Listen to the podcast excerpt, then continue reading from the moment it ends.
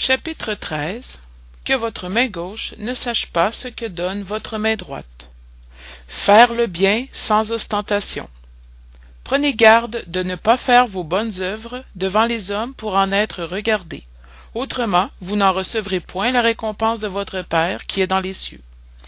Lors donc que vous donnerez l'aumône ne faites point sonner la trompette devant vous comme font les hypocrites dans les synagogues et dans les rues pour être honorés des hommes je vous dis en vérité ils ont reçu leur récompense.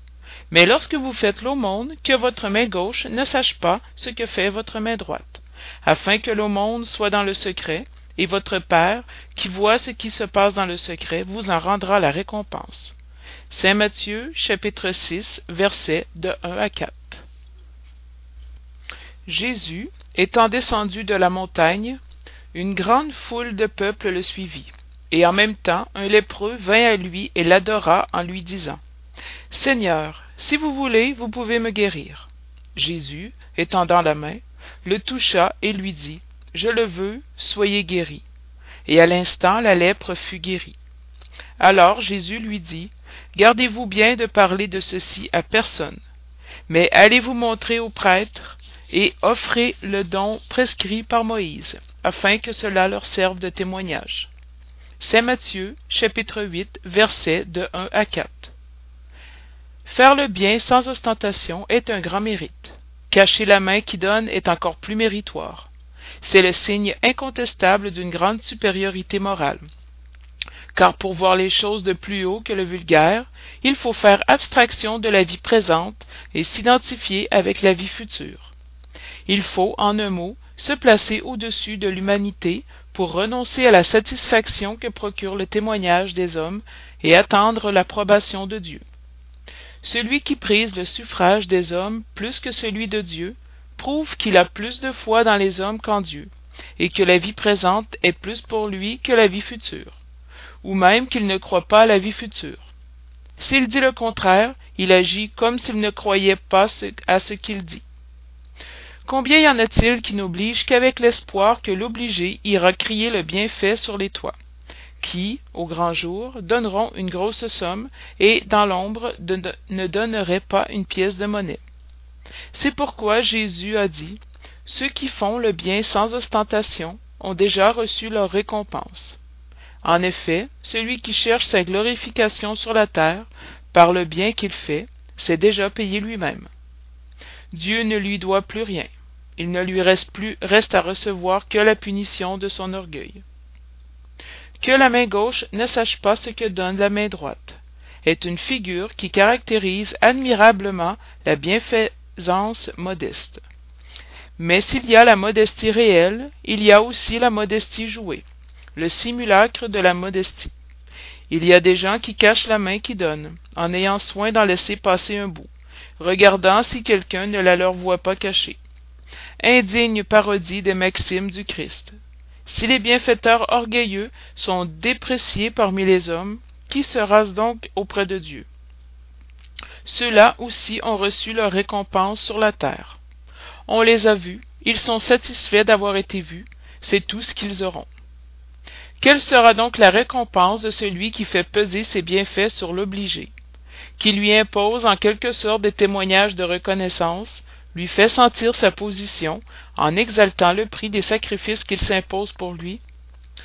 Oh, pour celui-là, il n'a pas même la récompense terrestre, car il est privé de la douce satisfaction d'entendre bénir son nom. Et c'est là un premier châtiment de son orgueil. Les larmes qu'il tarit au profit de sa vanité, au lieu de monter au ciel, sont retombées sur le cœur de l'affligé et l'ont ulcéré. Le bienfait qu'il fait est sans profit pour lui, puisqu'il le reproche, car tout bienfait reproché est une monnaie altérée et sans valeur. L'obligeance, sans ostentation, a un double mérite.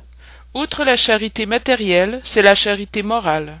Elle ménage la susceptibilité de l'obligé, elle lui fait accepter le bienfait sans que son amour-propre en souffre, et en sauvegardant sa dignité d'homme, car tel acceptera un service qui ne recevrait pas, l'aumône.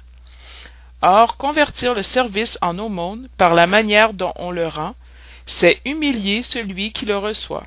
et il y a toujours orgueil et méchanceté à humilier quelqu'un. La vraie charité, au contraire, est délicate et ingénieuse à dissimuler le bienfait, à éviter jusqu'aux moindres apparences blessantes, car tout froissement moral ajoute à la souffrance qui naît du besoin. Elle sait trouver des paroles douces et affables qui mettent l'obligé à son aise en face du bienfaiteur, tandis que la charité orgueilleuse l'écrase. Le sublime de la vraie générosité, c'est lorsque le bienfaiteur, changeant de, rôle, trouve le moyen de paraître lui-même l'obligé vis-à-vis de celui à qui il rend service. Voilà ce que veulent dire ces paroles. Que la main gauche ne sache pas ce que donne la main droite. Les infortunes cachées. Dans les grandes calamités, la charité s'émeut et l'on voit de généreux élans pour réparer les désastres. Mais, à côté de, ces désastres généraux, il y a des milliers de désastres particuliers qui passent inaperçus, des gens qui gisent sur un grabat sans se plaindre. Ce sont ces infortunes discrètes et cachées que la vraie générosité sait aller découvrir sans attendre qu'elle vienne demander assistance. Quelle est cette femme à l'air distingué, à la mise simple quoique soignée, suivie d'une jeune fille vêtue aussi modestement? Elle entre dans une maison de sordide apparence, où elle est connue sans doute, car à la porte on la salue avec respect. Où va-t-elle? Elle monte jusqu'à la mansarde. Là j'ai une mère de famille entourée de petits enfants. À son arrivée, la joie brille sur ses visages amaigris. C'est qu'elle vient calmer toutes ses douleurs. Elle apporte le nécessaire assaisonné de douces et consolantes paroles qui font accepter le bienfait sans rougir car ces infortunés ne sont point des mendiants de profession. Le père est à l'hôpital, et pendant ce temps, la mère ne peut suffire, aux besoins. Grâce à elle, ces pauvres enfants n'endureront ni le froid ni la faim. Ils iront à l'école chaudement vêtus, et le sein de la mère ne tarira pas pour les plus petits. S'il en est un de malade parmi eux, aucun soin matériel ne lui répugnera. De là, elle sera à l'hospice pour porter au père quelque douceur et le tranquilliser sur le sort de sa famille. Au coin de la rue l'attend une voiture, véritable magasin de tout ce qu'elle porte à ses protégés, qu'elle visite ainsi successivement. Elle ne leur demande ni leur croyance, ni leur opinion, car pour elle tous les hommes sont frères et enfants de Dieu. Sa tournée finie, elle se dit. J'ai bien commencé ma journée. Quel est son nom? Où demeure-t-elle? Nul ne le sait, pour le malheureux. C'est un nom qui ne trahit rien. Mais c'est l'ange de consolation. Et le soir, un concert de bénédiction s'élève pour elle vers le Créateur. Catholiques, juifs, protestants, tous la bénissent. Pourquoi cette mise si simple? C'est qu'elle ne veut pas insulter à la misère par son luxe. Pourquoi se fait-elle accompagner par sa jeune fille? C'est pour lui apprendre comment on doit pratiquer la bienfaisance. Sa fille aussi veut faire la charité, mais sa mère lui dit Que peux-tu donner, mon enfant, puisque tu n'as rien à toi? Si je te remets quelque chose pour le passer à d'autres, quel mérite auras-tu? C'est en réalité moi qui ferai la charité et toi qui en aurais le mérite. Ce n'est pas juste. Quand nous allons visiter les malades, tu m'aides à les soigner. Or, donner des soins, c'est donner quelque chose. Cela ne te semble-t-il pas suffisant? Rien n'est plus simple apprends à faire des ouvrages utiles, et tu confectionneras des vêtements pour ces petits enfants. De cette façon tu donneras quelque chose venant de toi. C'est ainsi que cette mère vraiment chrétienne forme sa fille à la pratique des vertus enseignées par le Christ. Est-elle spirite? Qu'importe. Dans son intérieur, c'est la femme du monde, parce que sa position l'exige, mais on, ignore ce qu'elle fait, parce qu'elle ne veut d'autre approbation que celle de Dieu et de sa conscience. Pourtant, un jour, une circonstance imprévue conduit chez elle une de ses protégées qui lui rapportait de l'ouvrage. Celle-ci la reconnut et voulut bénir sa bienfaitrice. Chut, lui dit-elle, ne le dites à personne. Ainsi parlait Jésus. Le denier de la veuve. Jésus, étant assis vis-à-vis du tronc, considérait de quelle manière le peuple y jetait de l'argent, et que plusieurs gens riches y en mettaient beaucoup. il vint aussi une pauvre veuve qui y mit seulement deux petites pièces de la valeur d'un quart de sou alors jésus ayant appelé ses disciples leur dit je vous dis en vérité cette pauvre veuve a plus donné que tous ceux qui ont mis dans le tronc car tous les autres ont donné de leur abondance mais celle-ci a donné de son indigence même tout ce qu'elle avait et tout ce qui lui restait pour vivre. Saint marc chapitre 12 versets de 41 à 44 saint luc chapitre 21 versets de 1 à 4 beaucoup de gens regrettent de ne pouvoir faire autant de bien qu'ils le voudraient faute de ressources suffisantes et s'ils désirent la fortune c'est disent-ils pour en faire un bon usage. L'intention est louable sans doute et peut être très sincère chez quelques-uns. Mais est-il bien certain qu'elle soit chez tous complètement désintéressée? N'y en a-t-il pas qui tout en souhaitant faire du bien aux autres seraient bien aise de commencer par s'en faire à eux-mêmes de se donner quelques jouissances de plus de se procurer un peu du superflu qui leur manque sauf à donner le reste aux pauvres. Cette arrière-pensée qu'ils se dissimulent peut-être mais qu'ils trouveraient au fond de leur cœur s'ils voulaient y fouiller annule le, le mérite de l'intention. Car la vraie charité pense aux autres avant de penser à soi. Le sublime de la charité dans ce cas serait de chercher dans son propre travail par l'emploi de ses forces de son intelligence de ses talents les ressources qui manquent pour réaliser ses intentions généreuses là serait le sacrifice le plus agréable au seigneur. Malheureusement la plupart rêvent des moyens plus faciles de s'enrichir tout d'un coup et sans peine. En courant après des chimères comme les découvertes de trésors une chance aléatoire favorable le recouvrement d'héritages inespérés etc que dire de ceux qui espèrent trouver pour les seconder dans les recherches de cette nature des auxiliaires parmi les esprits assurément ils ne connaissent ni ne comprennent le but sacré du spiritisme. Et encore moins la mission des esprits à qui dieu permet de se communiquer aux hommes. Aussi en sont-ils punis par les déceptions. Livre des médiums numéro ceux dont l'intention est pure de toute idée personnelle doivent se consoler de leur impuissance à faire autant de bien qu'ils le voudraient par la pensée que l'obole du pauvre qui donne en se privant pèse plus dans la balance de, de dieu que l'or du riche qui donne sans se priver de rien. La satisfaction serait grande sans doute de pouvoir largement secourir l'indigence. Mais si elle est refusée il faut se soumettre et se borner à faire ce qu'on peut. D'ailleurs n'est-ce qu'avec l'or qu'on peut tarir les larmes?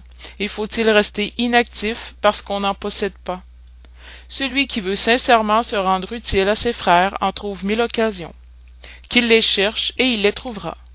Si ce n'est d'une manière c'est d'une autre car il n'est personne ayant la libre jouissance de ses facultés qui ne puisse rendre un service quelconque.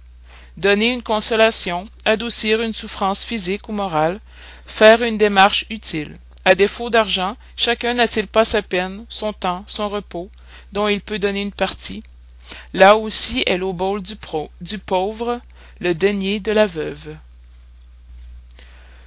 Convier les pauvres et les estropier il dit aussi à celui qui l'avait invité lorsque vous donnerez à dîner ou à souper ni conviez ni vos amis ni vos frères ni vos parents ni vos voisins qui seront riches de peur qu'ils ne vous invitent ensuite à leur tour et qu'ainsi ils ne vous rendent ce qu'ils avaient reçu de vous mais lorsque vous faites un festin conviez y les pauvres les estropiés les boiteux et les aveugles et vous serez heureux de ce qu'ils n'auront pas le moyen de vous le rendre car cela vous sera rendu dans la résurrection des justes.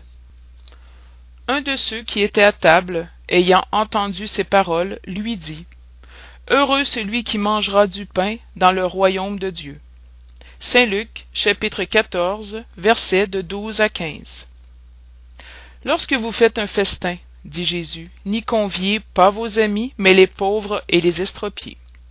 Ces paroles absurdes si on les prend à la lettre sont sublimes si l'on en cherche l'esprit. Jésus ne peut avoir voulu dire qu'au lieu de ses amis il faut réunir à sa table les mendiants de la rue.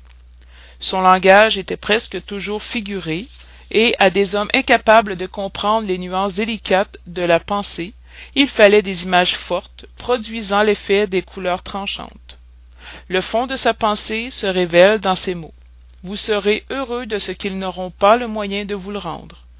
C'est dire qu'on ne doit point faire le bien en vue d'un retour, mais pour le seul plaisir de le faire. Pour donner une comparaison saisissante, il dit Conviez à vos festins les pauvres, car vous savez que ceux-là ne pourront rien vous rendre.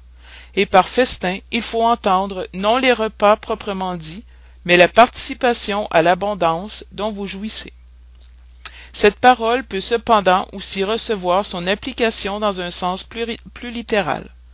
Que de gens n'invitent à leur table que ceux qui peuvent, comme ils le disent, leur faire honneur ou qui peuvent les convier à leur tour.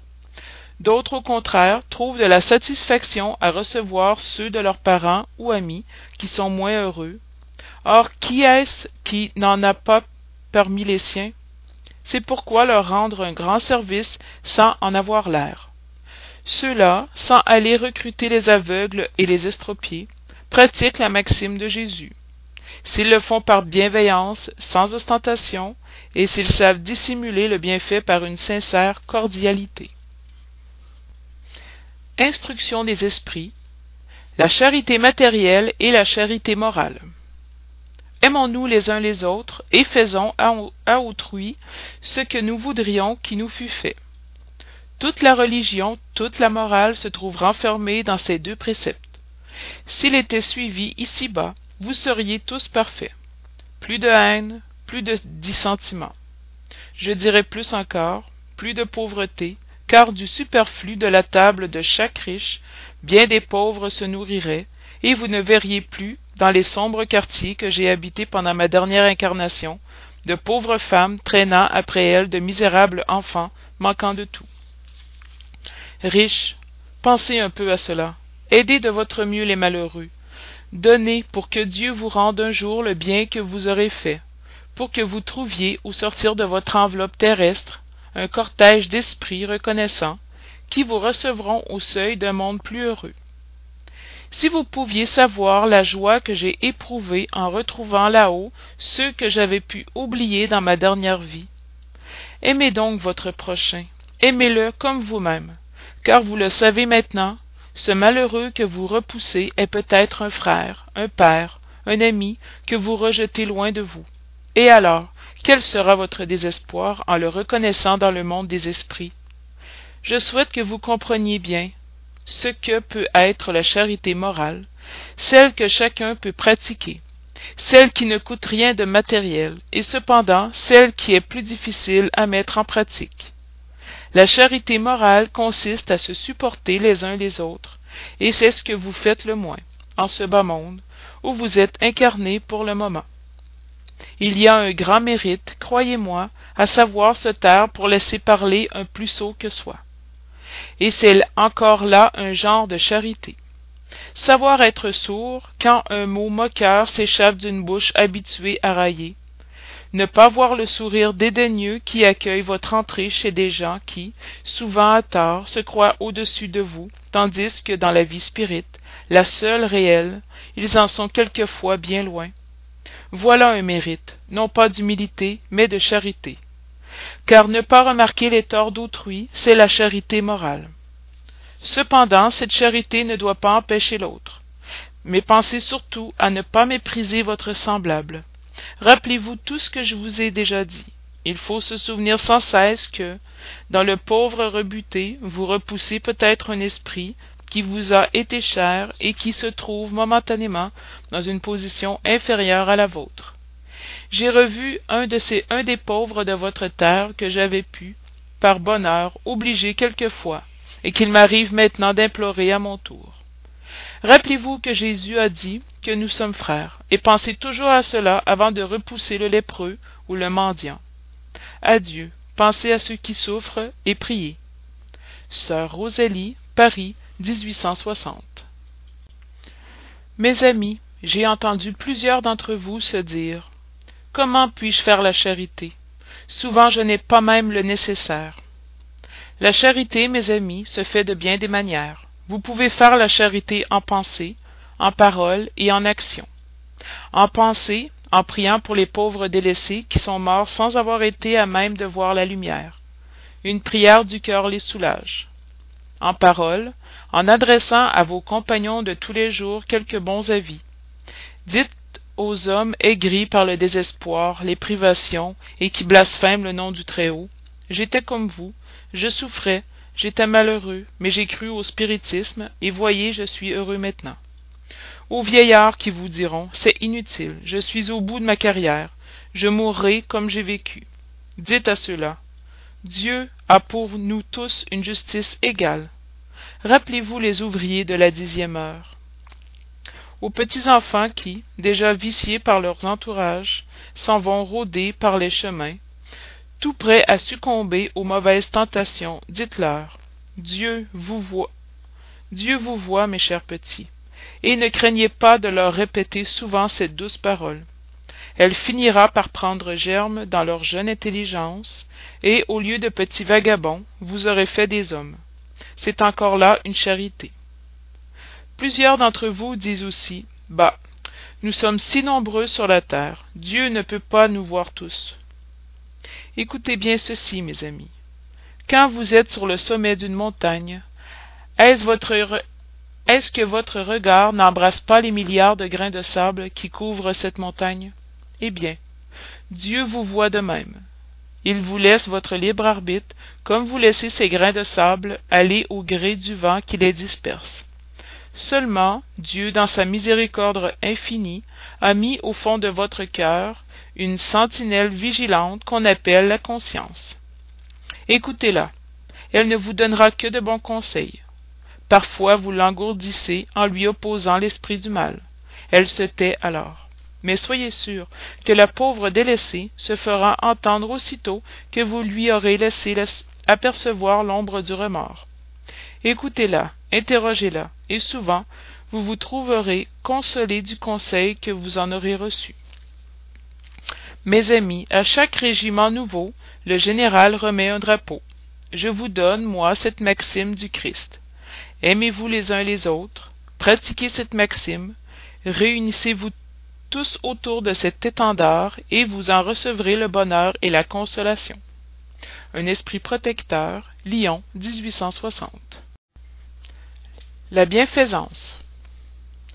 La bienfaisance mes amis vous donnera dans ce monde les plus pures et les plus douces jouissances les joies du cœur qui ne sont troublées ni par le remords ni par l'indifférence. Oh puissiez-vous comprendre tout ce que renferme de grand et de doux la générosité des belles âmes ce sentiment qui fait que l'on regarde autrui du même œil que l'on se regarde soi-même. Qu'on se dépouille avec joie pour couvrir son frère puissiez-vous mes amis n'avoir de plus douce occupation que celle de faire des heureux. Quelles sont les fêtes du monde que vous puissiez comparer à ces fêtes joyeuses quand représentants de la divinité vous rendez la joie à ces pauvres familles qui ne connaissent de la vie que les vicissitudes et les amertumes? Quand vous voyez soudain ces visages flétris rayonner d'espérance car ils n'avaient pas de pain ces malheureux et leurs petits enfants ignorant que vivre c'est souffrir criaient pleuraient et répétaient ces paroles qui s'enfonçaient comme un glaive aigu dans le cœur maternel. J'ai faim. Oh comprenez combien c'est délicieuses les impressions de celui qui voit naître la joie là où un instant auparavant il ne voyait que désespoir. Comprenez quelles sont vos obligations envers vos frères allez allez au-devant de l'infortune. Allez au secours des misères cachées surtout. Car ce sont les plus douloureuses. Allez mes bien-aimés et souvenez-vous de ces paroles du sauveur. Quand vous vêtirez un de ces petits songez que c'est à moi que vous le faites. Charité mot sublime qui résume toutes les vertus c'est toi qui dois conduire les peuples au bonheur. En te pratiquant ils se créeront des jouissances infinies pour l'avenir. Et pendant leur exil sur la terre tu seras leur consolation. L'avant-goût des joies qu'ils goûteront plus tard quand ils s'embrasseront tous ensemble dans le sein de Dieu du Dieu d'amour. C'est toi vertu divine qui m'as procuré les seuls moments de bonheur que j'ai goûtés sur la terre. Puissent mes frères incarnés croire la voix de l'ami qui leur parle et leur dit. C'est dans la charité que vous devez chercher la paix du cœur le contentement de l'âme le remède contre les afflictions de la vie. Oh quand vous êtes sur le point d'accuser dieu jetez un regard au-dessous de vous. Voyez que de misères à soulager que de, pauvres enfants sans famille que de vieillards qui n'ont pas une main amie pour les secourir et leur fermer les yeux quand la mort les réclame.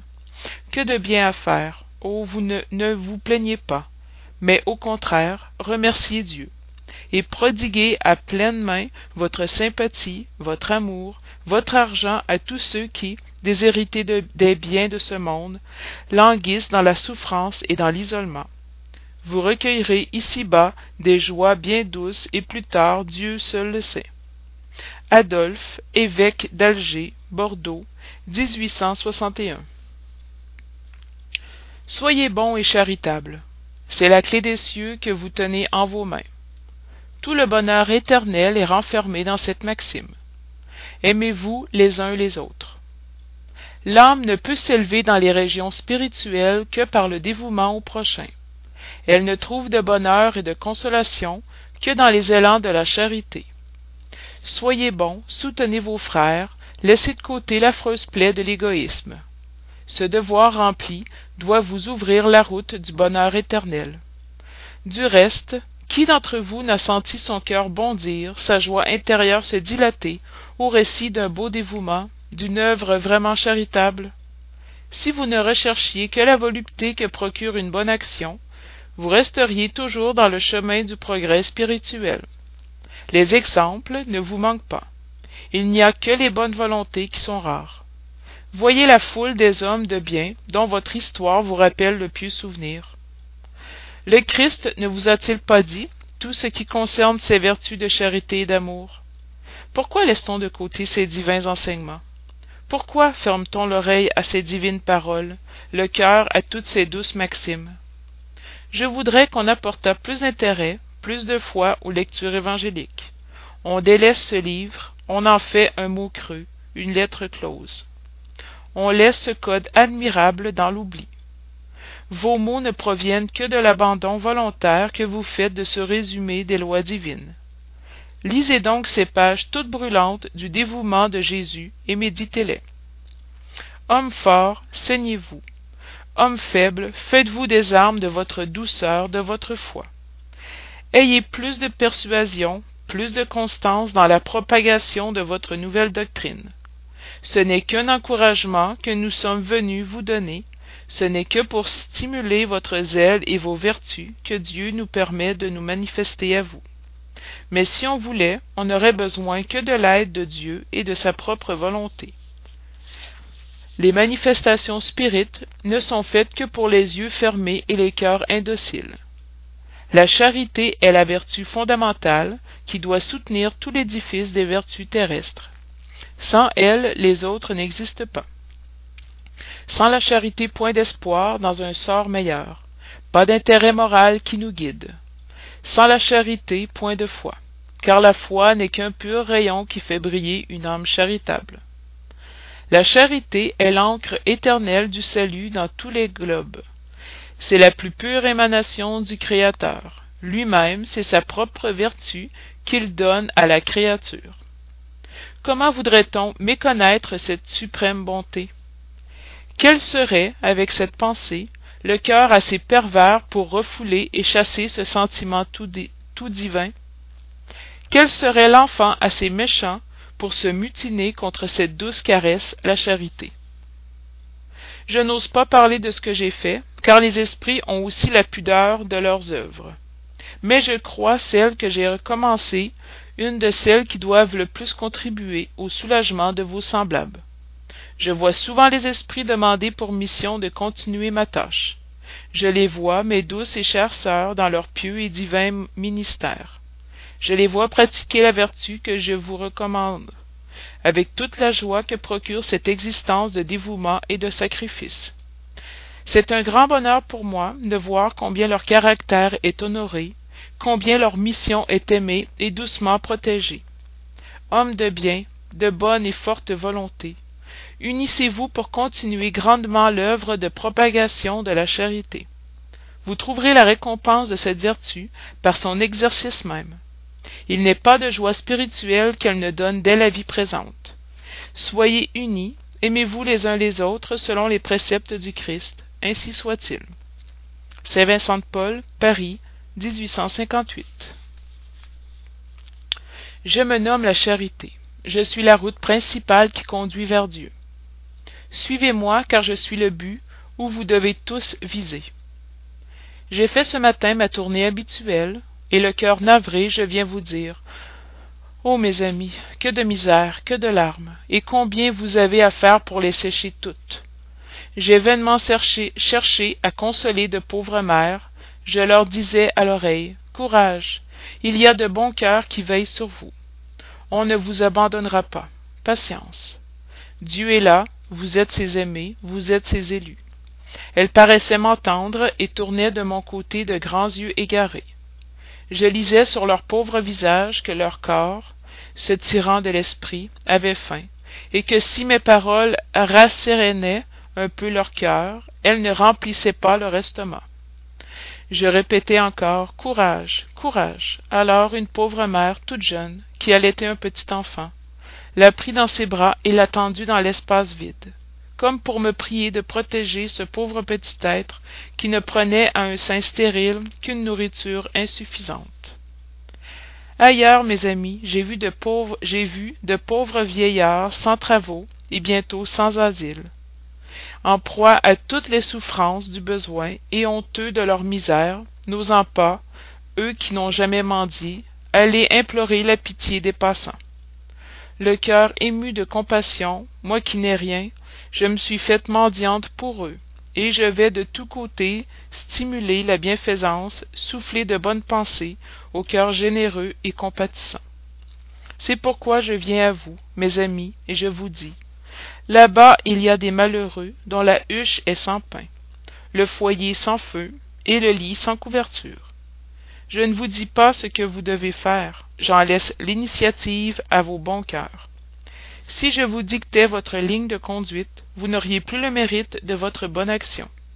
Je vous dis seulement, je suis la charité et je vous tends la main pour vos frères souffrants. Mais si je demande, je donne aussi et je donne beaucoup je vous convie à un grand banquet, et je fournis l'arbre où vous vous rassasierez tous. Voyez comme il est beau, comme il est chargé de fleurs et de fruits. Allez, allez, cueillez, prenez tous les fruits de ce bel arbre qui s'appelle la bienfaisance. À la place des, des rameaux que vous aurez pris, j'attacherai toutes les bonnes actions que vous ferez, et je rapporterai cet arbre à Dieu pour qu'il le charge de nouveau, car la bienfaisance est inépuisable. Suivez-moi donc, mes amis, afin que je vous compte parmi ceux qui s'enrôlent sous ma bannière. Soyez sans crainte, je vous conduirai dans la voie du salut, car je suis la charité. Carita, martyrisé à Rome, Lyon, 1861. Il y a plusieurs manières de faire la charité que beaucoup d'entre vous confondent avec l'aumône. Il y a pourtant une grande différence. L'aumône, mes amis, est quelquefois utile car elle soulage les pauvres. Mais elle est presque toujours humiliante et pour celui qui la fait et pour celui qui la reçoit. La charité, au contraire, lie le bienfaiteur et l'obligé. Et puis elle se déguise de tant de manières. On peut être charitable même avec ses proches, avec ses amis, en étant indulgents les uns envers les autres, en se pardonnant ses faiblesses, en ayant soin de ne froisser l'amour-propre de personne.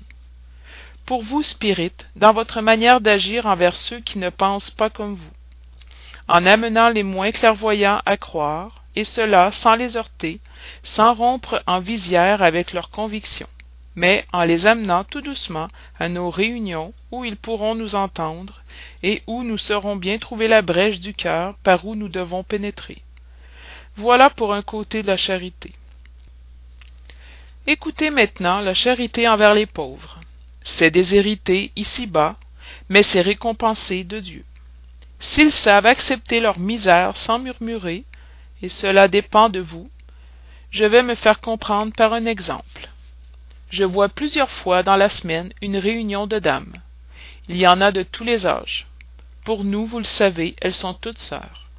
Que fait-elle donc? Elle travaille vite vite, les doigts sont agiles. Voyez comme les visages sont radieux et comme les cœurs battent à l'unisson. Mais quel est leur but? C'est qu'elles voient approcher l'hiver qui sera rude pour les pauvres ménages. Les fourmis n'ont pas pu amasser pendant l'été le grain nécessaire à la provision, et la plupart des effets sont engagés. Les pauvres mères s'inquiètent et pleurent en songeant, en songeant aux petits enfants qui cet hiver auront froid et faim. Mais patience, pauvres femmes, Dieu en a inspiré de plus fortunés que vous. Elles se sont réunies et vous confectionnent de petits vêtements, puis un de ces jours, quand la neige aura couvert la terre, et que vous murmurerez en disant Dieu n'est pas juste, car c'est votre parole ordinaire à vous qui souffrez. Alors, vous verrez apparaître un des enfants de ces bonnes travailleuses, qui se sont constituées les ouvrières des pauvres. Oui, c'est pour vous qu'elles travaillent ainsi, et votre murmure se changera en bénédiction car dans le cœur des malheureux, l'amour suit de bien près la haine. Comme il faut à toutes ces travailleuses un encouragement, je vois les communications des bons esprits leur arriver de toutes parts. Les hommes qui font partie de cette société apportent aussi leur concours en faisant une de ces lectures qui plaisent tant. Et nous, pour récompenser le zèle de tous et de chacun en particulier, nous promettons à ces ouvrières laborieuses une bonne clientèle qui les payera, argent comptant, en bénédiction. Seule monnaie qui est court au ciel, leur assurant en outre, et sans crainte de trop nous avancer, qu'elle ne leur manquera pas. Carita, Lyon, 1861. Mes chers amis, chaque jour j'en entends parmi vous qui disent Je suis pauvre, je ne puis pas faire la charité et chaque jour je vous vois manquer d'indulgence pour vos semblables. Vous ne leur pardonnez rien, et vous vous érigez en juge souvent sévère, sans vous demander si vous seriez satisfait qu'on en fît autant à votre égard. L'indulgence n'est-elle pas aussi de la charité? Vous qui ne pouvez faire que la charité indulgente, faites-la au moins, mais faites-la grandement. Pour ce qui est de la charité matérielle, je vais vous je veux vous raconter une histoire de l'autre monde. Deux hommes venaient de mourir. Dieu avait dit Tant que ces hommes vivront, on mettra dans un sac chacune de leurs bonnes actions, et à leur mort on pèsera ces sacs. Ces sacs. Quand ces deux hommes arrivèrent à leur dernière heure, Dieu se fit apporter les deux sacs. L'un était gros, grand, bien bourré, il résonnait le métal qui le remplissait.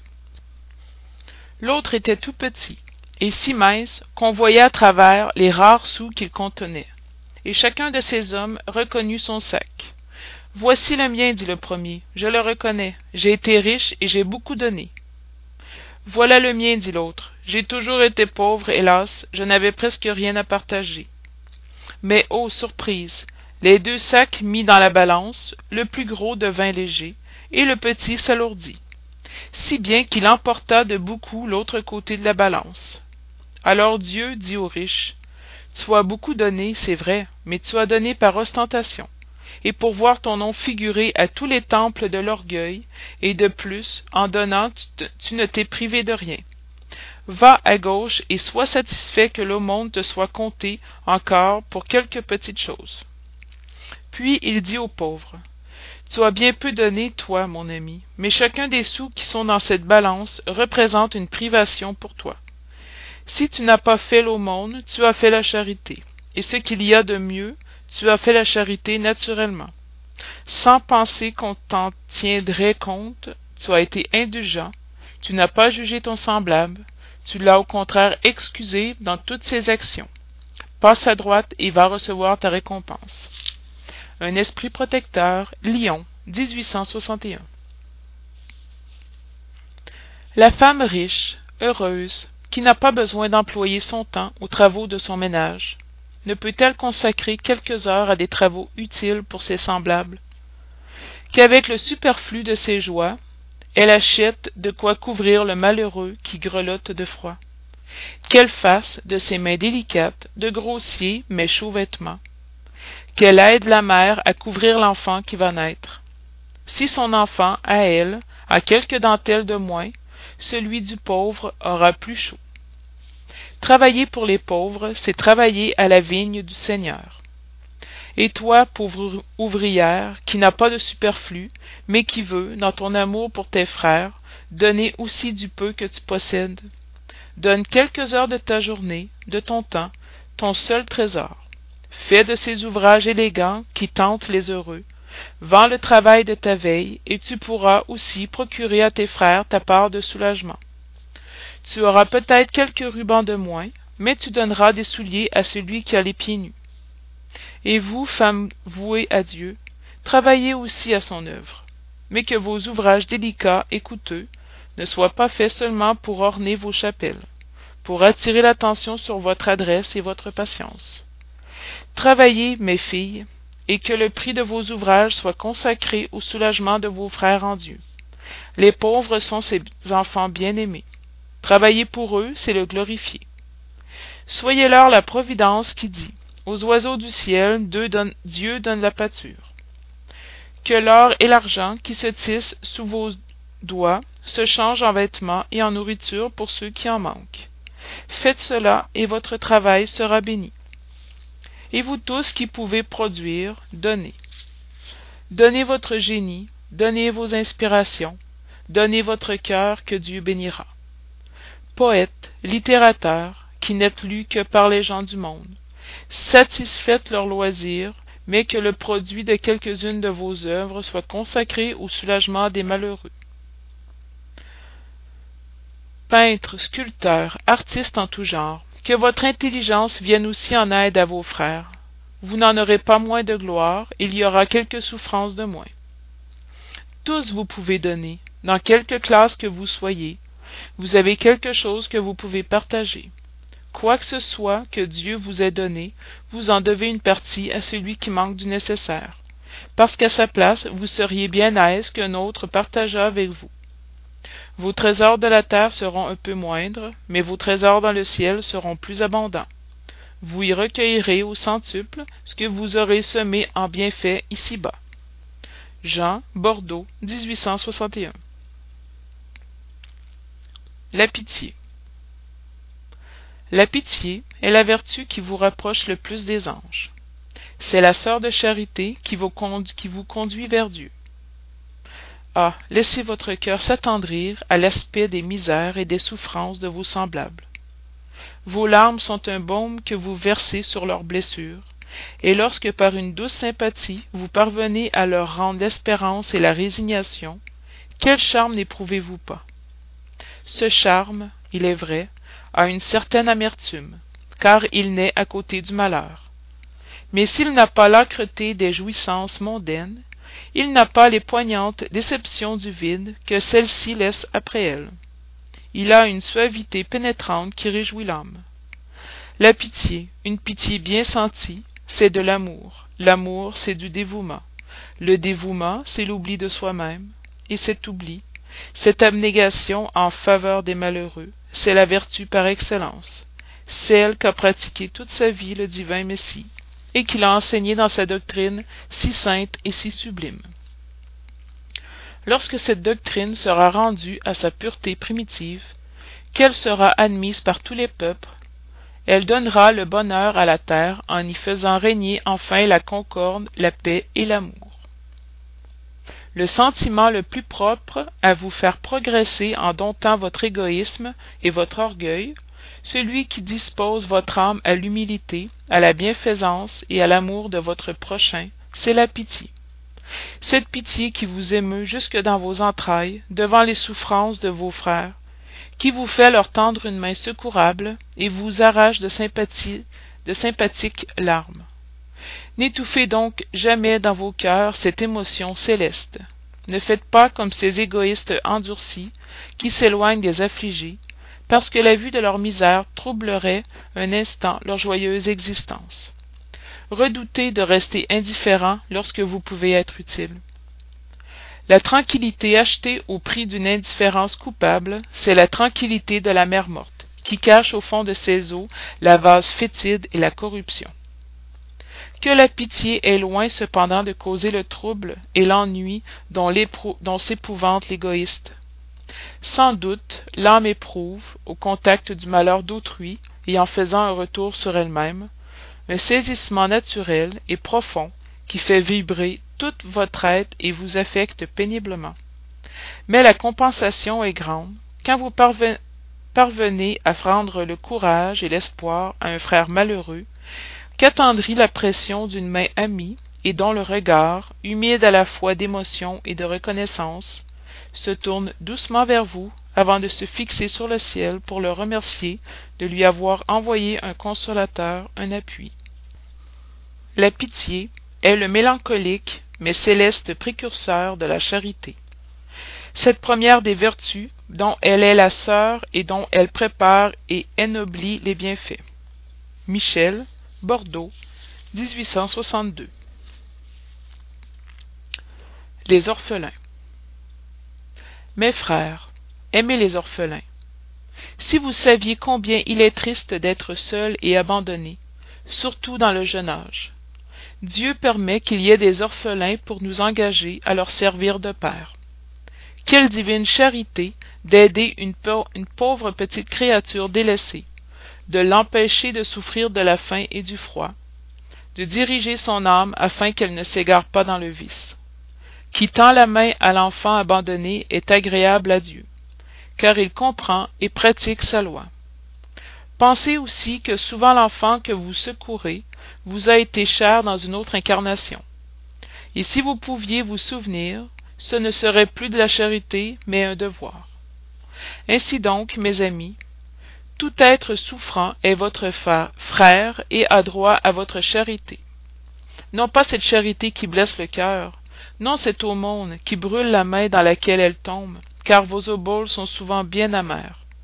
Que de fois elle serait refusée si, au grenier, la maladie et le dénuement ne les attendaient pas. Donnez délicatement, ajoutez au bienfait le plus précieux de tous, une bonne parole, une caresse, un sourire d'ami.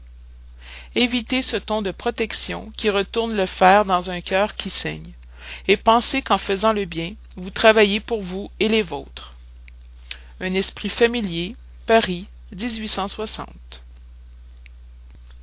Que faut-il penser des gens qui, ayant été payés de leurs bienfaits par l'ingratitude, ne font plus de bien de peur de rencontrer des ingrats? Ces gens-là ont plus d'égoïsme que de charité car ne faire le bien que pour en recevoir des marques de reconnaissance, ce n'est pas le faire avec désintéressement, et le bienfait désintéressé est le seul qui soit agréable à Dieu. C'est aussi de l'orgueil, car ils se complaisent dans l'humilité de l'obligé qui vient mettre sa reconnaissance à leurs pieds. Celui qui cherche sur la terre la récompense du bien qu'il fait ne la recevra pas au ciel mais Dieu tiendra compte à celui qui ne, la, cherche pas sur la terre. Il faut toujours aider les faibles, quoique sachant d'avance que ceux à qui on fait le bien n'en seront pas grés. Sachez que si celui à qui vous rendrez service oublie le bienfait, Dieu vous en tiendra plus de compte que si vous étiez déjà récompensé par la reconnaissance de votre obligé. Dieu permet que vous soyez parfois payé d'ingratitude pour éprouver votre persévérance à faire le bien. Que savez-vous d'ailleurs si ce bienfait, oublié pour le moment, ne portera pas plus tard de bons fruits? Soyez certain, au contraire, que c'est une semence qui germera avec le temps. Malheureusement, vous ne voyez toujours que le présent. Vous travaillez pour vous et non en vue des autres les bienfaits finissent par amollir les cœurs les plus endurcis. Ils peuvent être méconnus ici-bas, mais lorsque l'esprit sera débarrassé de son voile charnel, il se souviendra, et ce souvenir sera son châtiment. Alors il regrettera son ingratitude.